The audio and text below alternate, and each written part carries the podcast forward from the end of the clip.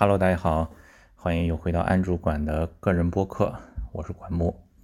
上一期呢，有幸邀请到一万兄跟我们一起来啊，分享了一下我和他各自的这个一闪的故事，向一闪道别啊。这期节目出来以后，也是有很多很多的朋友收听，然后我们也是拿到了很多很多的留言，在小宇宙和微博这两个平台上，差不多得有两百多条留言吧。我说的是只有我自己的这个账号啊。这些留言里面主要是分两个部分，有一个部分就是表示惋惜啊，一闪记录了我几几年到几几年的一些回忆啊，我的大学时光呀。另一部分的留言呢，就是关于数据的，就是啊，一闪不能用了，那个我的照片怎么办？有没有办法可以可以把我以前的这些 vlog 视频再下载回来呢？所以这一期啊，我觉得就顺着这个话题啊，把这个。老生常谈的数据备份的这个话题，想跟大家来聊一聊，分享一下我自己是数据备份的一些经验和想法吧。就是在现在这个数字时代啊，数据备份真的是非常非常的重要。但是无论你怎么说，你肯定还是有很多人不重视，不见棺材不落泪，自己没有到丢数据的时候，永远不会觉得这个事情是一个很重要的事情。我相信绝大部分的普通的用户其实没有数据备份的习惯的。就不要说普通用户了，就是专业用户也是。前几天毛毛就是经常跟我一起合作拍片子的专业的摄影师、摄像师，他的 MacBook Pro 笔记本电脑坏了，开不了机了。当然，这个结局是很好，他最后修好了。但是呢，他竟然作为一个专业的影视工作者，这个数据如此重要对他来说，他竟然他的笔记本电脑是没有数据备份的。这个也让我非常的惊讶。当然了，如果你要问我为什么这么重视数据备份，别问了，问就是学费交够了。你身边肯定有朋友发生过，比如说手机丢了，对吧？然后，哎呦，怎么办？我里面的照片没有备份，或者甚至是笔记本电脑丢了。我身边也有，我自己，我我自己好像没有丢过笔记本电脑，但我身边的朋友丢笔记本电脑的挺多，比如说打车以前或者怎么样，数据没有备份。所以这个数据备份呢，真的是需要每一个人从现在开始都要做的一个事情。那么我来说一下这个数据备份。数据备份其实分很多种，数据因为它本身是分很多种，它不仅仅是说打个比方，你今天你用 Word 编辑了一个文档在电脑里，然后你再把它复制到你的随身的移动硬盘上，这是一种数据备份，对吧？这是文件的数据备份，这是最简单的。除了这种文件的备份之外啊。还有一些是信息的备份。打一个比方，现在每一个人有那么多的这个网站啊、软件需要登录，用户名、密码，对不对？你的这个密码的管理，这本身也是一种数据备份，对不对？再比如说，你手机里面，如果你用的是 iPhone，或者你用的任何一个品牌的手机，手机里的这个记事本，你每天记很多事情，日历里面也有记很多自己的日程，你的邮件，这些都是数据，这些都是需要备份。所以数据备份其实是一个很立体的，不同的数据需要不同的备份的方法。那么就先从这个最简单的这个文件备份来说吧。我自己的文件备份呢，现在是这样的：比如说我的笔记本电脑，笔记本电脑上本身会有一个文件，同时呢，我会在线线上会有一个备份。我这个线上的备份现在是用的两个，一个是 Google Drive，一个是微软的那个 OneDrive。我之前是用 Dropbox 的，现在改成 OneDrive 了，因为我有订阅它的 Office。你订阅 Office 一年可能多少钱之后，他会送你一个 T 的 OneDrive，这个容量非常大。Google Drive 呢，我用了很多年了已经，我现在买的是它一百 G 的容量，现在也没有用完。前几天看了一下，也只才用了二十几个 G。比较重要的一些文件，个人的呃个人的文件啊，我都会放在我的这个 Google Drive 里面。普通的文件啊，日常的工作的东西，我就会放在我的这个 OneDrive 里面。所以其实现在我的电脑，即使我换电脑，或者甚至说一个最糟糕的情况，我的电脑丢掉了也没有关系。我买一个新的电脑，只要用我的这个 Google 的账号和微软的账号登录，我的所有的数据其实全都可以回来了。电脑上的数据就是在线上全都有备份。当然，你在线上有备份是不足够的。你比如说，你像这个一闪的这个案例，告诉你。就是任何一个公司，它都是存在风险的。不要说一闪这种很小体量的小的公司，可能它会停服，它会关停。像 Google 和微软，你能保证它五十年以后、一百年以后它还会在吗？对吧？当然，五十年以后、一百年以后，可能我自己都不在了。Anyway，就比如说十年以后、二十年以后了。所以你不要信任任何一家商业公司，不要信任一个任何一个线上的服务。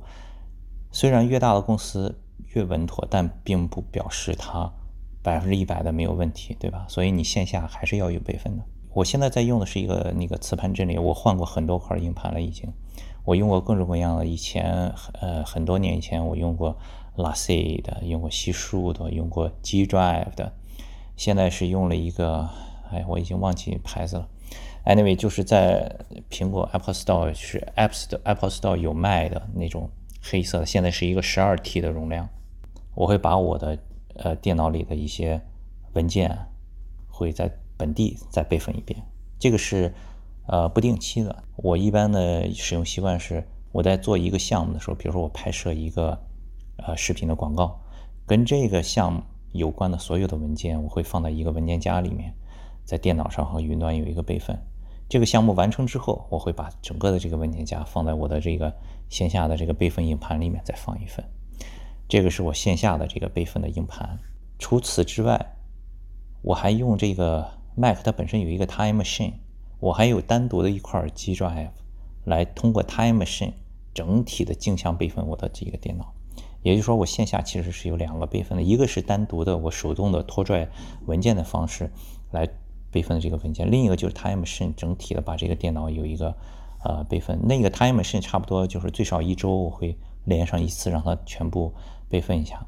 因为 Time Machine 有一个好处是它你用过的，你知道它可以有一个像一个呃时间穿梭的那样的呃方式。你比如说你记得哦，我可能上一个星期桌面上有过这个文件，你就可以连上 Time Machine 硬盘，直接呃拖到上一个星期的那个时间点，把那个文件再恢复出来，这个使用起来就。特别的方便，所以我线下是有这两个备份的。我以前线下的单独的文件备份是有两块硬盘的，就是隔一段时间我会把这个文件同时这个分别拖到这两个备份硬盘里面。如果你想再进一步确保你的数据万无一失，是需要异地有备份硬盘的。也就是说，比如我把我的文件需要拖到我的一个硬盘，然后我把这个硬盘在呃，比如说我回青岛的时候拿到青岛我妈妈家里再放着。这个是为了防止，比如说这种天灾人祸，什么火山爆发、地震之类的。现在我这个异地备份还是没有的，所以我现在的文件备份就是这样几份。我电脑里的文件，云端呢我是 Google Drive 和这个 OneDrive，线下呢是有一个 Time Machine 的备份，有一个单独的这个外接硬盘磁盘阵列的这个文件备份。这是我的这个数据文件的备份。图片和视频呢，我用的就是 Google Photos。这个，如果你一直关注我，你就知道我天天在安利 Google Photos。Google Photos 最近这个智能的剪辑啊，效果这个功能，呃，越来越强大，非常非常的好用。因为我用 Google Photos，所以我的手机上的这个这个存储空间就占用的非常少。我六十四 G 的手机对我来说就足够用，一百二十八 G 的从来没有用满过，就二百五十六 G 完全完全没有它存在的意义。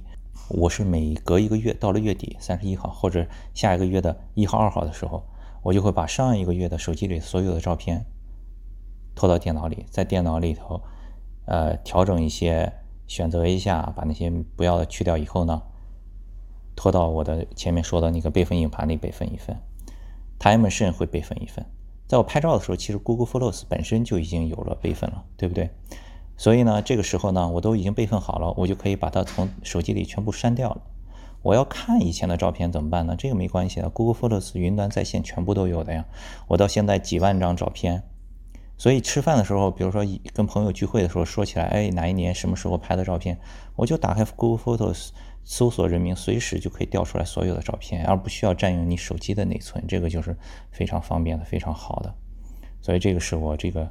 手机的这个照片的一些备份，像在一开始说的这个密码备份啊，我用的就是这个 One Password。One Password 的，我现在是付费会员，真的是非常非常好用。现在密码也是非常的重要，很多人也不是很重视这个密码，对吧？你就可以很简单的把它想成是你家里的钥匙。这个在物理的现实世界里面，大家都很重视自己的钥匙，对不对？你不可能你的家里、办公室里。你的车钥匙、你的这个抽屉钥匙、保险柜钥匙都只用一把钥匙的，对不对？你肯定是每一个地方有一把不同的钥匙，对吧？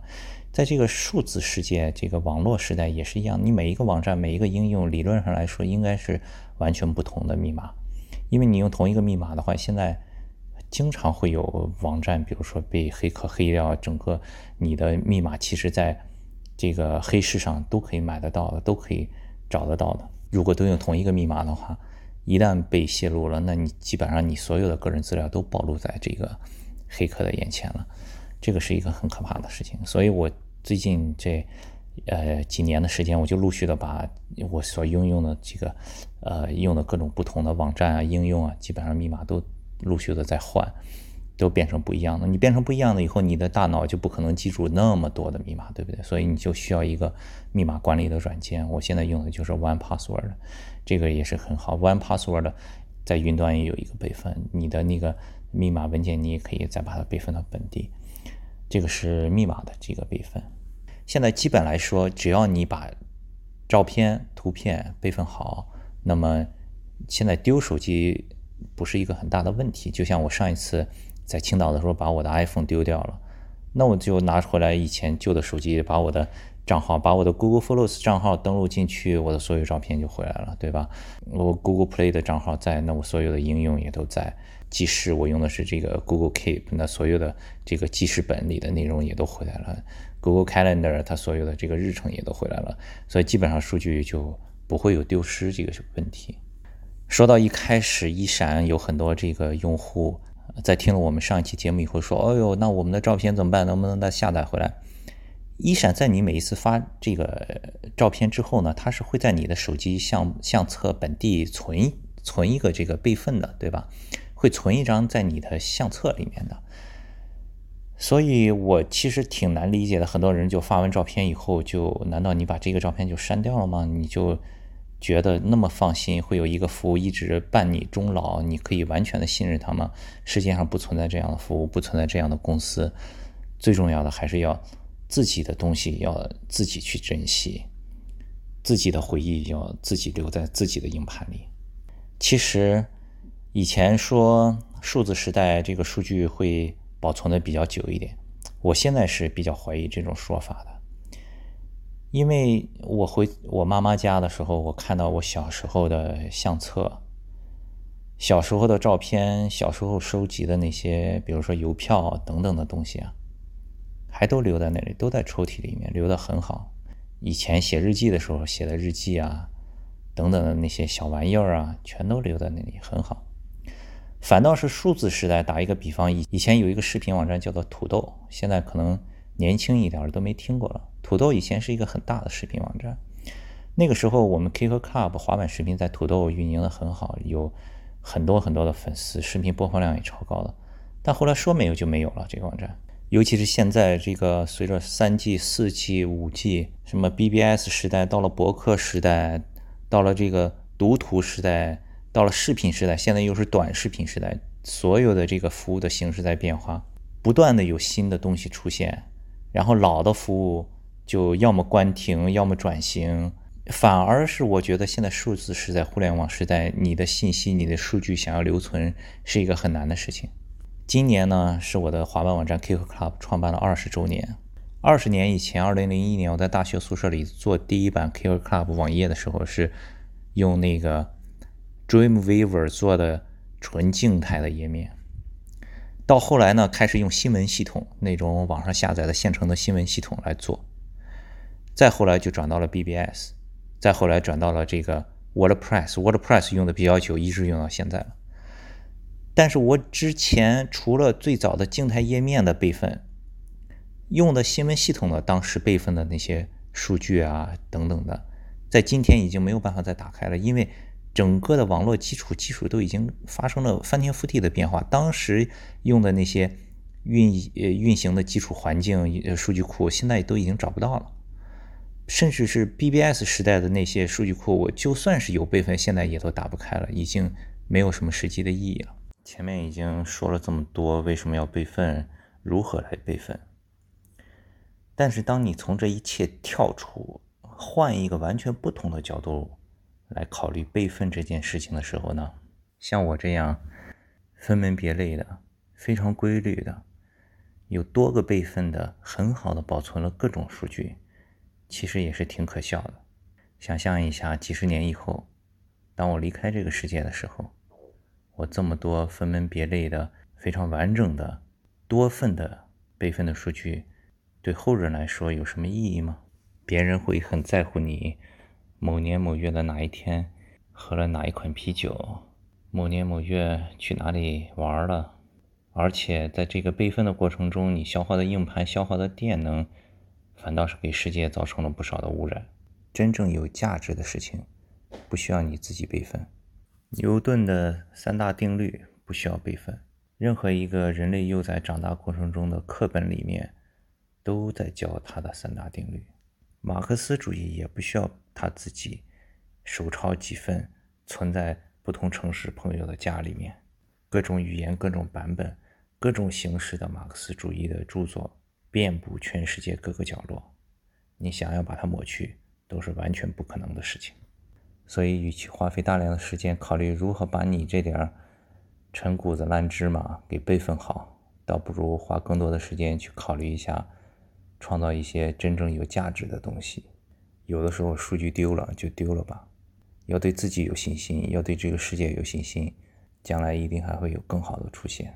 这个可能就是最终极的数据备份。好吧，今天就先聊这么多吧，下期再见。